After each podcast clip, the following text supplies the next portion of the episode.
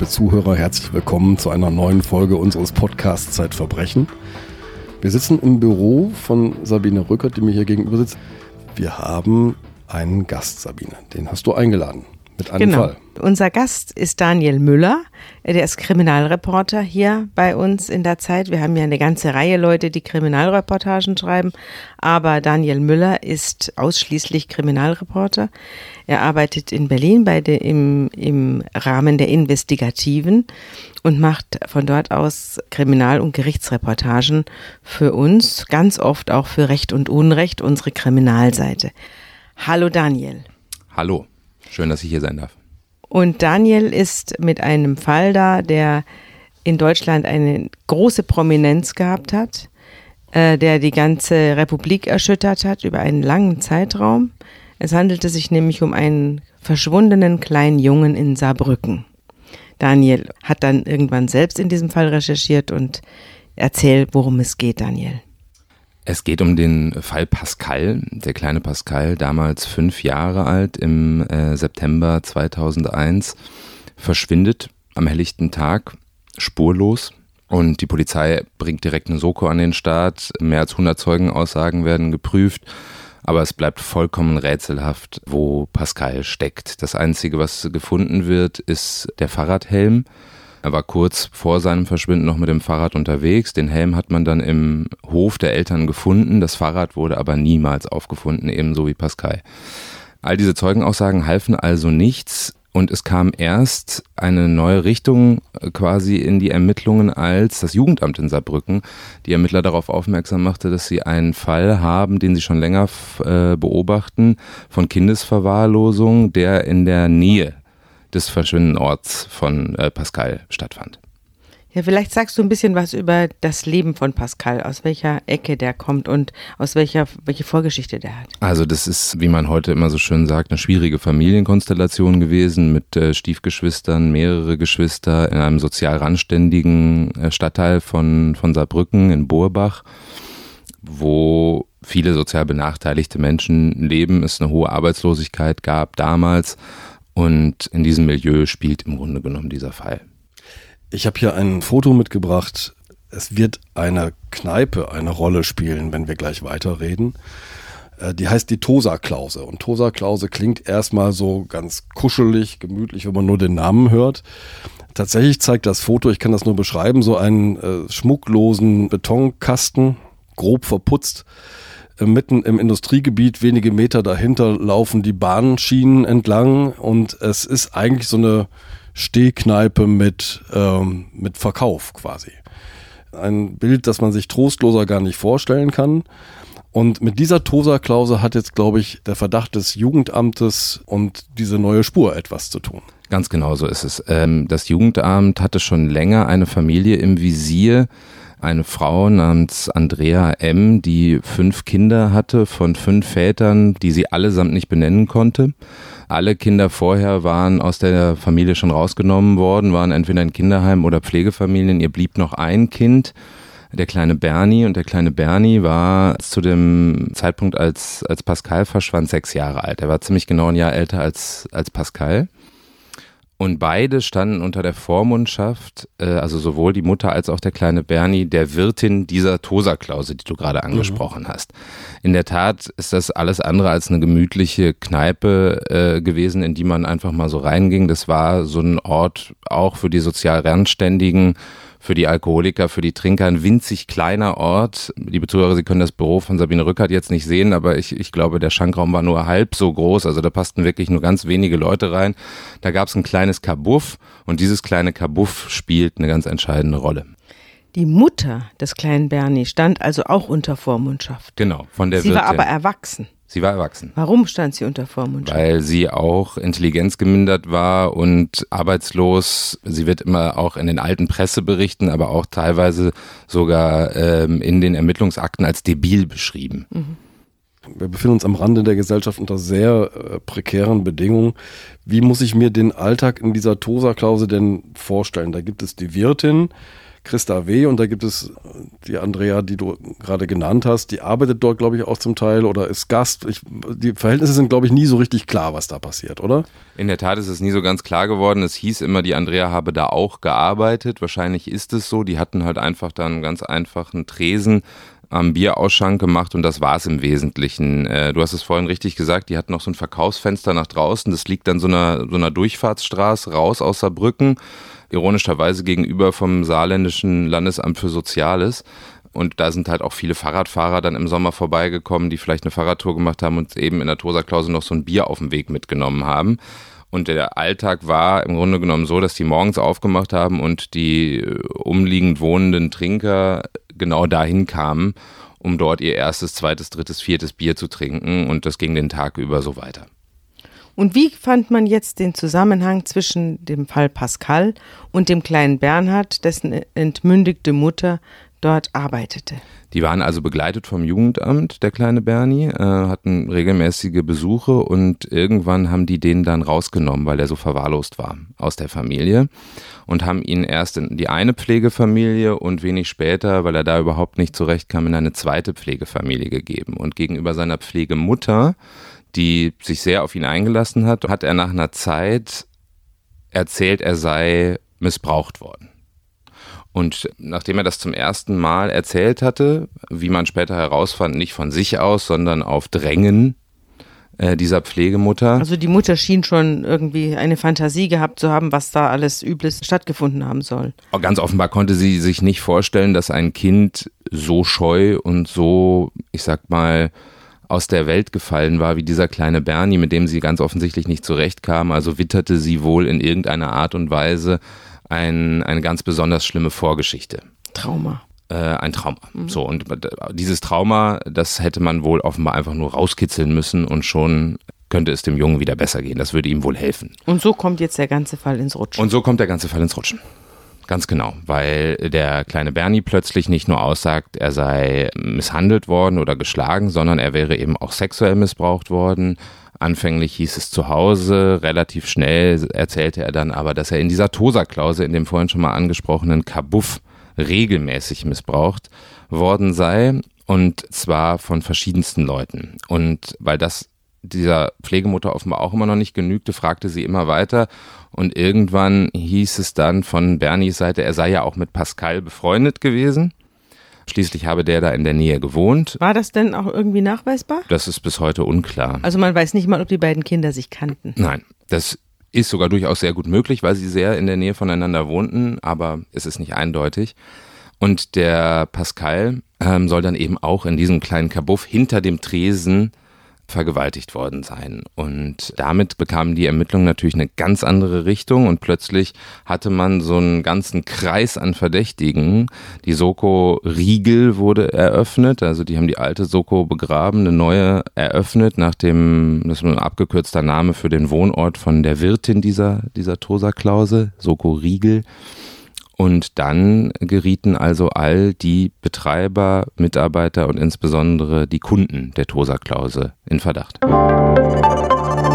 Dieser Podcast wird unterstützt von Random House Audio mit einer Hörbuchempfehlung. Der amerikanische Journalist Rob Hart hat mit The Store eine beängstigend vorstellbare Zukunftsvision über einen gigantischen Online-Versandhandel geschrieben, der für alles sorgt, was man braucht. Schnell aber wird klar, dieses Imperium beherrscht unser Leben. The Store ist der Roman für alle, die selbst gern online einkaufen. Wer seine Zeit noch besser nutzen möchte, hört ihn als Audiobook und kann nebenbei Auto fahren, Sport machen, kochen, putzen oder Einkäufe erledigen. Das Tolle am Hörbuch, es verbindet das Beste aus den Welten Buch und Film, denn die Stimmen von professionellen Erzählern lassen automatisch Bilder entstehen, die das Gehörte noch lebendiger machen. The Store von Rob Hart als Hörbuch. Mehr dazu auf randomhouseaudio.de. Und unter den Verdächtigen gab es einen, den wir jetzt mal uns genauer ansehen wollen, nämlich Peter S. Peter S. fiel besonders auf, weil auch er ist geistig zurückgeblieben, quasi debil. Er hat einen IQ, der bei 60 liegt. Und äh, Peter S. wird vorgeladen, und zwar am 28. Januar 2003, zunächst mal als Zeuge bei der Polizei Saarbrücken. Was passiert dann? Ja, er bleibt nicht so allzu lange Zeuge man kann sich das, glaube ich, nicht so richtig erklären, was da wirklich passiert ist, ohne zu wissen, unter was für einem Druck die Ermittler natürlich auch standen. Die hatten einen unheimlichen Ermittlungsdruck und hatten daraus aber auch einen unheimlichen Ermittlungseifer entwickelt. Der Fall Pascal muss man vielleicht dazu noch sagen, dieser verschwundene Junge, das nahm ja unglaubliche Fahrt auf in der Öffentlichkeit. Und das war eine, gab es ja weiß nicht, ob es da noch Sondersendungen gab, aber es gab aber ein unglaublicher Druck in der Medienwelt und durch die Medienwelt auch. Naja, und das Verschwinden von Pascal ist schon eine Zeit her. Das war am 30. September 2001. Wir schreiben jetzt den 28. Januar 2003. Und Peter S. sitzt bei der Polizei. Und Peter S. sitzt bei der Polizei und äh, wird dazu befragt, äh, wie oft er in der Tosa-Klause verkehrte, wen er da so kannte. Und äh, ja, mehr oder minder, so liest es sich jedenfalls in dieser ersten Vernehmung, wenn man die einfach nur schriftlich liest, sagt er praktisch von selbst, äh, naja, und dann, dann gab es da ja auch diesen Missbrauch. Und also als, als Unbeteiligter, der damals nicht dabei war und es später liest, diese Vernehmung, denkt sich, wie, wie kommt der überhaupt dazu, das zu sagen? Also es, es gibt überhaupt keinen Anlass, es gibt noch nicht mal eine Frage, ob er da selbst tätig geworden sei, sondern es ist, kommt quasi von ihm aus und das wird später auch dann äh, als Grundlage der Anklageschrift formuliert, dass er ja quasi von sich aus gestanden habe. Das äh, würde man ja nicht tun, wenn man nicht schuldig wäre. So. Nun stellte, wird sich dann sehr viel später noch rausstellen, dass das totaler Quatsch war und diese Vernehmung nicht mal im Ansatz so abgelaufen ist, wie sie schriftlich niedergelegt wurde. Wir haben ja in, in diesem Podcast, ganz am Anfang dieses Podcasts haben wir ja eine Sondersendung sozusagen zum Thema Geständnis gehabt und da haben wir auch uns darüber unterhalten bereits, wie, ein, wie eine Vernehmung auszusehen hat und dass man sie eigentlich mitschneiden muss. Wurde diese Vernehmung mitgeschnitten oder haben sich haben Polizisten dann hinterher das, was Herr S. gesagt hat, so in, im eigenen Sinne zusammengefasst? Also äh, die erste wurde nicht mitgeschnitten, die danach schon, die liegen auch vor. Danach konnte man dann auch der später tätig gewordene Aussagepsychologe Professor Max Steller eine Koryphäe auf dem Gebiet in, in Deutschland konnte daraus dann auch später feststellen, dass die erste Aussage niemals hätte so stattfinden können, weil Peter S. gar nicht in der Lage war, sich so auszudrücken, wie es dieses Protokoll der Vernehmung äh, äh, vermuten ließ. Die erste wurde nicht aufgenommen, die äh, war aber die entscheidende, nicht? War aber die entscheidende. War die entscheidende, wo er zum, vom Zeugen zum Beschuldigten wurde. Genau, ganz genau. Naja, da stehen Hammer-Sätze drin. Ähm, da steht so drin, naja, da haben die mich gefragt, willst du auch mal, kostet nur 20 Mark oder so, erinnere ich das richtig? Das ist vollkommen richtig, ja, genau. Also er hat dann, er hat dann auch total ausgeschmückt, was er dann äh, mit ihm gemacht hat. Also äh, jedenfalls konnte man das dann so, musste man das dann so denken, dass er das so ausgeschmückt hätte. In Wahrheit war das wahrscheinlich nicht so. Das werden wir nie richtig nachvollziehen können. Er hat dann später alles widerrufen. Komplett und dann zwischenzeitlich nochmal gestanden, dann widerrufen und letztlich in der Verhandlung eigentlich auf jede Frage, die in diese Richtung zielte, geantwortet, ja, nee. Also er wusste es selber nicht. Er wusste es selber nicht. Also es ist auch, das Gericht hat am Ende auch gesagt, es kann durchaus sein, dass er Kinder da sexuell missbraucht hat, aber also das zweite Gericht, da kommen wir ja später zu, in einem zweiten Urteil wurde ja das wofür er beschuldigt wurde, dann wieder so ein bisschen zurückgefahren, weil man es am Ende dann doch nicht so richtig beweisen konnte. Mhm. Aber da kommen wir gleich noch zu. Es gibt noch eine kleine Vorgeschichte, die wir noch erwähnen müssen, glaube ich, denn er ist schon mal verurteilt worden, ich glaube, weil er gemeinsam mit Minderjährigen Pornografie geschaut hat. Das Ganz genau. Es, ist, äh, es war auch nicht lange davor. Da hat er mit ein paar allerdings schon, schon in Anführungszeichen 15-Jährigen im betrunkenen Zustand Pornofilme bei sich in der Wohnung geguckt. Dazu muss man sagen, dass Peter S. schwerster Alkoholiker war. Fahr fort. Es fing also mit Peter S. an und es nahm dann unglaubliche Weiterungen. Ja, also Peter S. benannte dann in weiteren Vernehmungen, also er hatte in der zweiten Vernehmung hat er dann gesagt, ja, das habe ich ja gestern nur gesagt, weil ich Angst hatte. Das war quasi schon mal so der erste Hinweis darauf, dass er das nicht so ganz freiwillig gestanden hatte. Dennoch benannte er jede Menge anderer Leute, die da auch an diesem sexuellen Missbrauch des kleinen Bernie und später kam dann plötzlich auch der Pascal noch dazu, teilgenommen hatten. Äh, und das von Peter S. blätterte sich das dann so auf.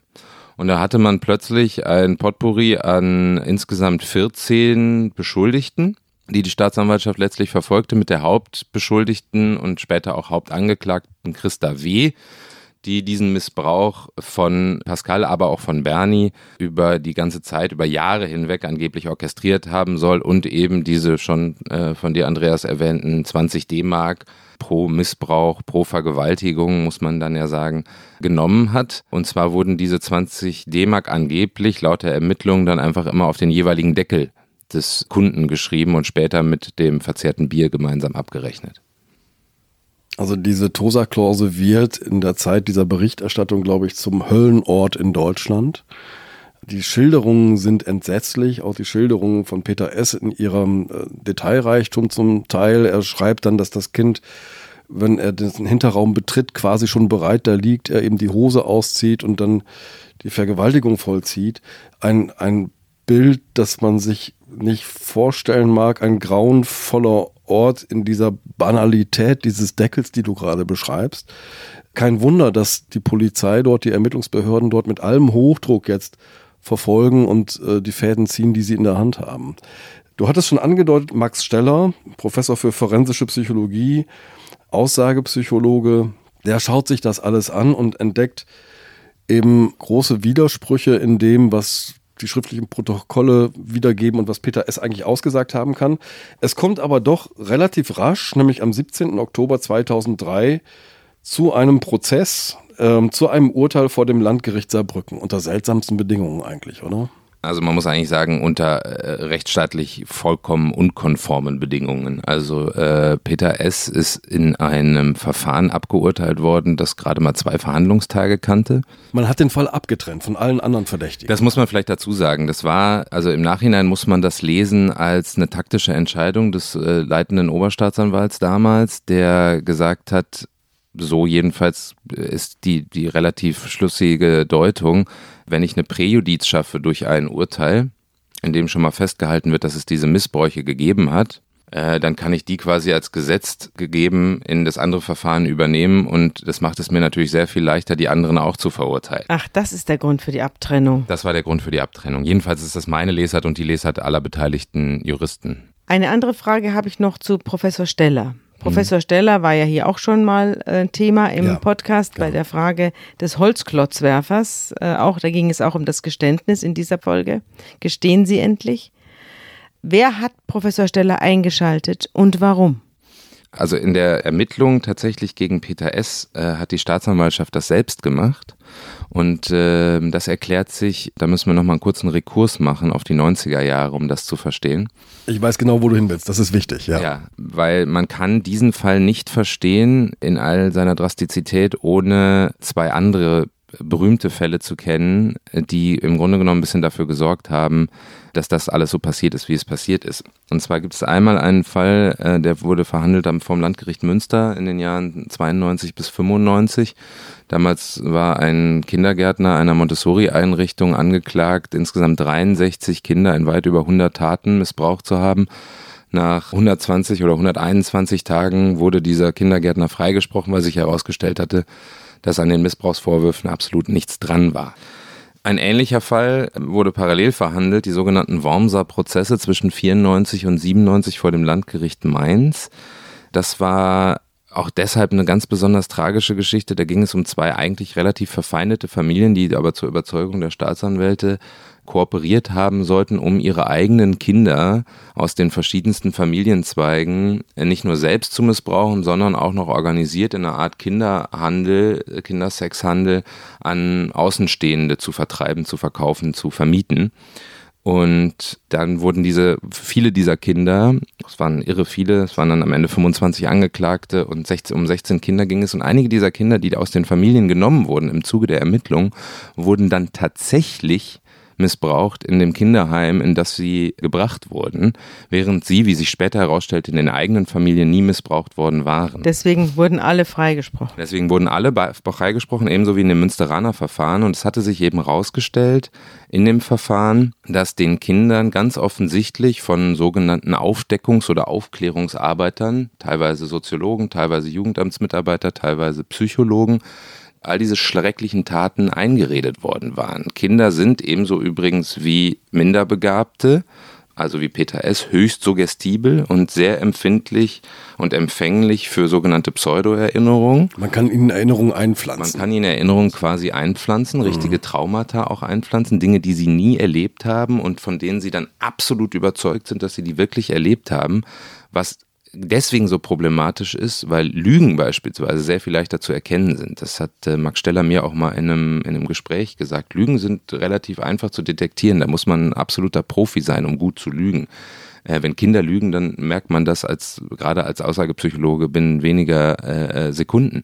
Aber wenn jemand tatsächlich glaubt, er habe ein Trauma erlitten und es ist ihm erfolgreich eingeredet worden, etwa von einem Psychologen, der ja auch weiß, wie sowas geht, dann ist es extrem schwierig, das zu detektieren.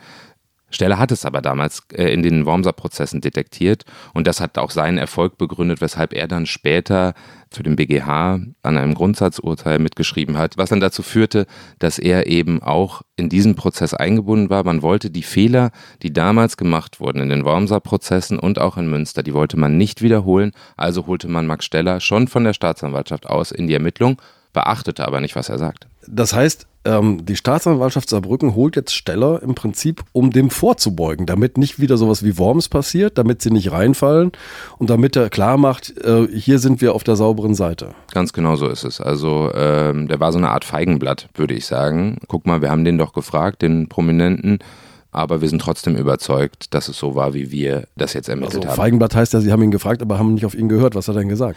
Also er hat damals gesagt, nachdem er dann von der zweiten Vernehmung äh, die Videovernehmung gesehen hatte, die äh, dann vorlag im Gegensatz von dem ersten Geständnis, sagte er, als ich die Videovernehmung mit der protokollierten Version verglich, war ich schockiert, in weiten Teilen stimmten sie nicht überein. Das mitgeschnittene Aussageverhalten war wesentlich unklarer und mehrdeutiger, als es dieses Protokoll jemals hätte erwarten lassen. Also es gab zwei verschiedene Dokumentationen ein und derselben Vernehmung. Es wurde auf der einen Seite offenbar mitgeschnitten und auf der anderen Seite hinterher von der Polizei protokolliert, was er gesagt haben soll. Also hoch, Klammer auf, gedeutet, Klammer zu. Und es war ein eklatanter Unterschied zwischen dem Original und der Deutung. Sehe ich das richtig so? Das ist genau richtig. Und das Irre daran ist, dass äh, in dem Prozess später gegen Peter S., der ja nur an zwei Tagen stattfand und als einzige Zeugen geladen waren eben genau diese Vernehmungsbeamten, das sogar zugegeben hatten.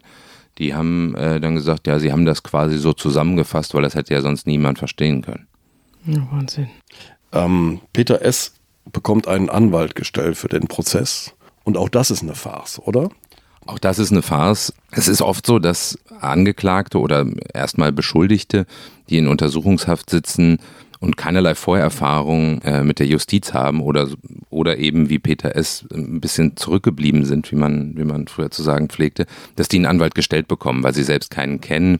Dann werden ihnen irgendwelche Anwälte vorgeschlagen. Nur wurde Peter S. kein Fachanwalt für Strafrecht vorgeschlagen, was in diesem Fall bei den irre starken Beschuldigungen, massive Vorwürfe, massive ja. Vorwürfe der Vergewaltigung unbedingt angezeigt gewesen wäre, sondern er bekam einen Fachanwalt für Arbeitsrecht. Also den nächstbesten, der irgendwo Den nächstbesten, wer weiß, ob irgendwer den kannte oder. Also und dann wurde er verurteilt. Zu was? Sieben Jahre Haft wegen Vergewaltigung und gleichzeitige Unterbringung in einer forensischen Psychiatrie, sprich im Maßregelvollzug. Und man hatte kein Opfer. Das Opfer war quasi aus der Welt. Ja. Es, gab kein, es gab keine Beweise, es gab nur das eigene längst widerrufene Geständnis. Korrekt. Ja. Eines Minderbegabten. Eines Minderbegabten, der auch noch schuldunfähig war. Einerseits aufgrund seiner Minderbegabung, andererseits aufgrund seines Alkoholismus. Deswegen wurde er auch eingewiesen. Aber gab es nicht irgendwelche Untersuchungen am Tatort, Faserspuren, sonst irgendwas? War der überhaupt hinten in diesem Abstellraum oder so? Gab es sowas? Gar nichts. Es gab keine einzige faktische Spur, keine objektive Spur, keine DNA-Spur, keine Zeugenaussage, die in irgendeiner Art und Weise das belegt hätte, wessen er sich selbst zeitweise bezichtigt hatte. Keine Filmaufnahmen, keine Tonaufnahmen, gar nichts, nada. Und die anderen, es gab ja noch eine ganze Reihe weiterer Beschuldigter, sind die auch alle verurteilt worden? Die sind alle freigesprochen worden in einem extrem aufsehenerregenden Prozess, der dann, äh, nachdem Peter S. verurteilt worden war, knapp ein Jahr später, im Jahr 2004, schließlich begann und drei Jahre dauerte, auch ähnlich wie die anderen Großprozesse, über die ich gerade schon mal gesprochen habe, in Münster und, und äh, Mainz. Auch da 147 äh, Prozesstage, 294 Zeugen gehört, ein irrer Aufwand. Am Ende des Tages konnten die Richter keinen einzigen der Vorwürfe, die den Kindesmissbrauch oder die Vergewaltigung oder gar den Mord und das Verschwinden des äh, Pascal beinhalteten, beweisen. Sie mussten alle, zwölf waren es da noch, Angeklagten freisprechen. Einer war inzwischen verstorben während des Prozesses. Der Staatsanwalt, der also diesen Vorreiter Peter S. ins Gefängnis geschickt sehen wollte, damit die anderen auch alle verurteilt werden, hatte also keinen Erfolg mit dieser Methode der Abtrennung? Ja und nein, weil er hatte immerhin den Erfolg, dass Peter S. saß. Aber natürlich mit seiner Theorie. Aber als Pilot genau, sozusagen. Genau. Dass die anderen eben dann einfach folgen würden, das ist nicht passiert. Aber bitte lass uns noch einmal einen Blick auf das Klientel der Tosa-Klause werfen, denn nicht nur Peter S. hat ein Geständnis abgelegt und dann später widerrufen, sondern es gab fünf weitere Geständnisse, die dann unter verschiedenen Umständen wieder widerrufen wurden. Ähm, wie habe ich mir das vorzustellen? Das ist für mich eine unglaubliche Zahl und ein unglaubliches Verfahren. Das ist in der Tat ein unglaubliches Verfahren und äh, ich glaube, so sehr berechtigt die Kritik im Nachhinein ist an der Ermittlungsführung der Beamten und auch natürlich äh, an dem Gebaren des, des Oberstaatsanwalts so muss man vielleicht nochmal das, was wir schon mal einmal angesprochen hatten, sich äh, in Erinnerung rufen. Da war ein unglaublicher Druck auf diesem Kessel in den Ermittlungen. Und äh, man weiß es nicht genau bei jeder Vernehmung, wie die gelaufen ist, aber relativ schnell, und es waren ja nicht immer die gleichen Vernehmungsbeamten, relativ schnell stellte sich ja eben heraus, einer nach dem anderen kippt um. Da kamen also zwei Polizisten aus dem Raum raus und sagten, hier hat einer gestanden. Da gingen zwei andere irgendwo anders rein und kamen raus und sagten, hier hat einer gestanden. Man weiß ja nicht, wie das Geständnis auf der anderen Seite zustande gekommen ist. Vielleicht haben die das beide erpresst. Das ist durchaus möglich. Aber wenn man sich sicher war, na, da hat schon einer gestanden, dann wird der, wird der es wohl auch gewesen sein. Und plötzlich waren da fünf Leute, die gestanden hatten, von denen man allerdings von allen sagen muss, die waren auch nicht normal begabt. Das waren Alkoholiker, das waren intelligenzgeminderte Leute. Das, das, Recht, das Gesetz spricht immer noch offiziell von Schwachsinn bei einem IQ unter 70. Es ist auch bei Peter S. im Urteil steht auch Schwachsinn drin als Diagnose. Das waren also Leute, die überhaupt keine Ahnung hatten, was passiert in so einer Vernehmungssituation, wie sie sich zu verteidigen hatten, dass sie auch das Recht hätten äh, zu schweigen. Den, du, denen wurden keine Anwälte bereitgestellt. Ah, Wahnsinn. Und die saßen dann ausgebildeten Vernehmungsbeamten gegenüber, die natürlich auch uns, wie wir hier sitzen, zum Reden bringen würden. Ja, ganz genau so ist es. Das unterschätzt man immer. Das sind natürlich absolute Profis. Ich möchte jetzt mal einmal ein etwas finsteres Zwischenergebnis unseres Gesprächs festhalten. Da gibt es Bernie, der Dinge behauptet, von dem der Aussagenpsychologe sagt, die sind ihm vermutlich suggeriert worden. Möglicherweise, möglicherweise sind es eingepflanzte Erinnerungen, keine echten Erinnerungen. Und es gibt einen Pascal, von dem immer noch jede Spur fehlt. Exakt, so ist es.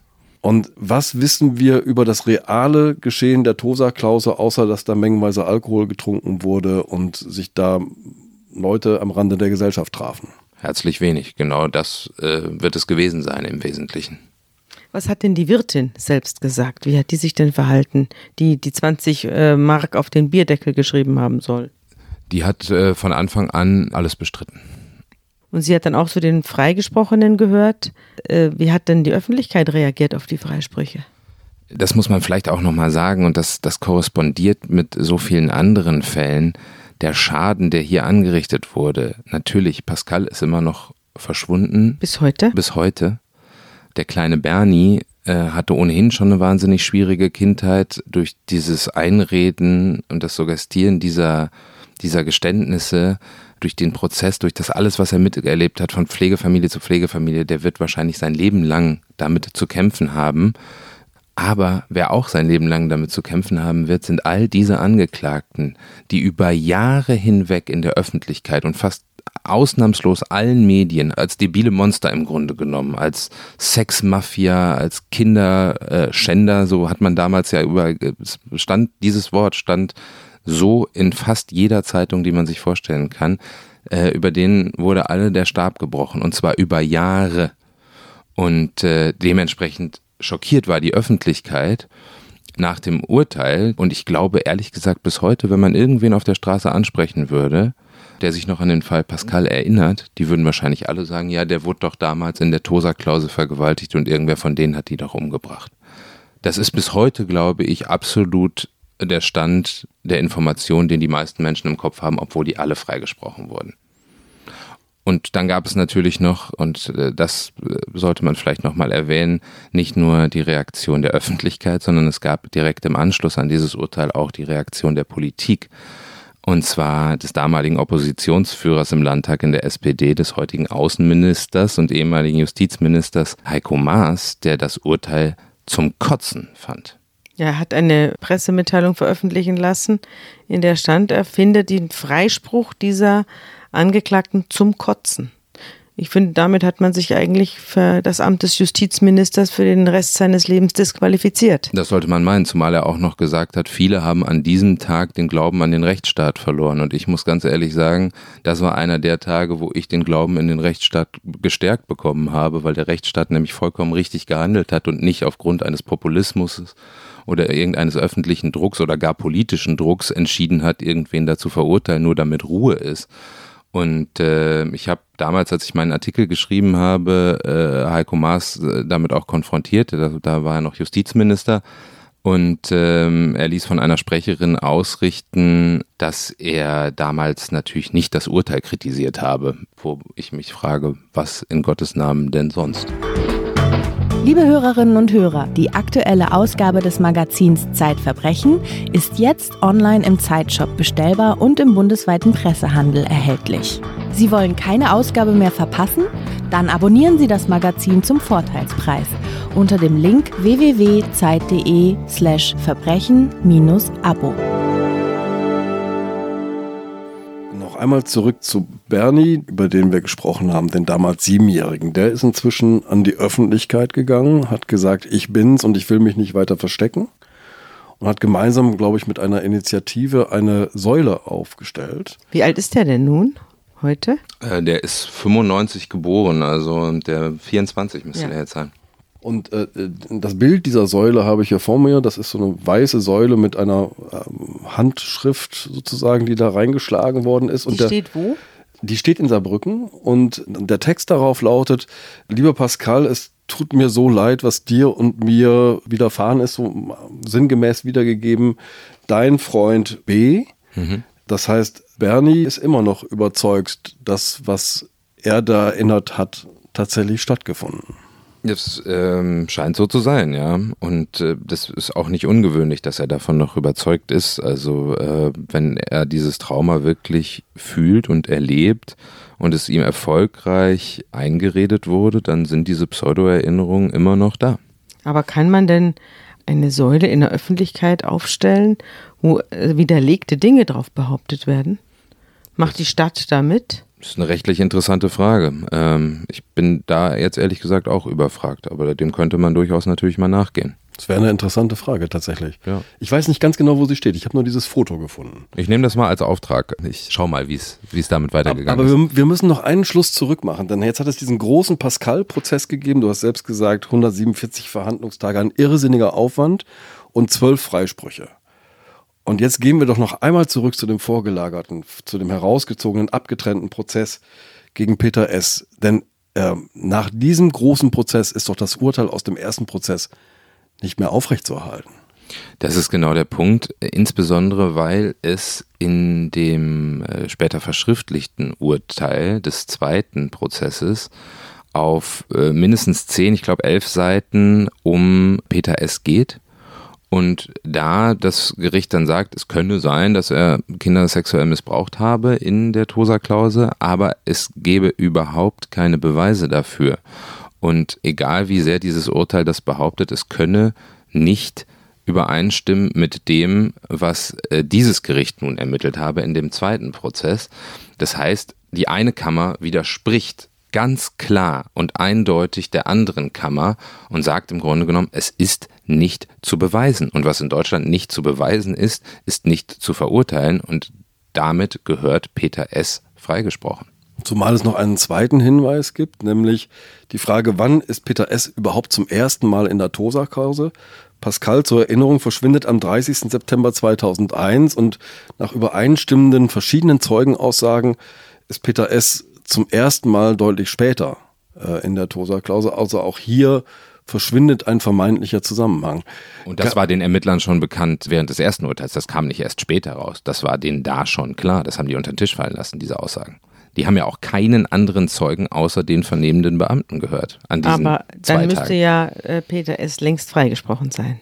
Das sollte man meinen. Aber er sitzt bis heute in einer psychiatrischen Klinik in Merzig im Saarland. Also in einer Maßregelvollzug, keine äh, Heilungsklinik, sondern in einer Verwahrungsklinik, in der Ver Verwahranstalt. Ja, seit 16 Jahren. Für alt. gefährliche Straftäter. Für gefährliche Straftäter, ja. Und niemand hat sich seine angenommen. Die Staatsanwaltschaft hat keine Bemühungen gemacht, die Staatsanwaltschaft Saarbrücken den Fall aufzuräumen. Hat sich kein Rechtsanwalt gefunden, der gesagt hätte, ich nehme mich jetzt des armen Peter S. an. Es hat sich damals ein Rechtsanwalt gefunden, der hat auch ein Wiederaufnahmeverfahren angestrengt, relativ schnell nach dem zweiten Urteil, als klar wurde, Peter S. kann nicht schuldig sein dieser Taten, jedenfalls nicht schuldig im Sinne des Rechts. Diese Wiederaufnahme wurde aber vom Oberlandesgericht Saarbrücken verworfen, weil angeblich keine neuen Tatsachen zutage gefördert wurden, was damals nicht nur den Rechtsanwalt, der die Wiederaufnahme angestrengt hat, sehr verblüffte, sondern auch andere beteiligte Juristen. Der damalige Verteidiger von Christa W., der Wirt in der Tosa-Klausel, sagte mir im Gespräch, äh, das sei, sei absoluter Irrsinn. Allein in dem zweiten Prozess seien mehr als 50 neue Tatsachen zutage gefördert worden. Nun hätte man meinen können, dass das gar nicht nötig gewesen wäre, dass sich überhaupt ein Anwalt dieser Sache annimmt, weil ja eigentlich die Staatsanwaltschaft als ermittelnde Behörde von sich aus auch eine Wiederaufnahme beantragen kann und dazu allerdings nicht verpflichtet ist. Die können das, die müssen das nicht. Ich habe die damals gefragt, warum die das nicht gemacht haben und haben sie gesagt, ja, da haben sie keinen Anlass dafür gesehen und haben es bis heute nicht gemacht. Ja, so geht's einem, wenn man keine Lobby hat und kein Geld und auch nicht sehr viel Verstand. Mit diesem Schweigen zum Schluss äh, lassen wir Sie, liebe Zuhörerinnen und Zuhörer, jetzt mal zurück. Lieber Daniel, vielen Dank für deine Einblicke in diesen Fall, in die Tosa-Klausel, liebe Sabine. Ja, danke Daniel, dass du da warst und bis bald und dann hoffe ich, dass wieder alle dabei sind. Vielen Dank, dass ich da sein durfte.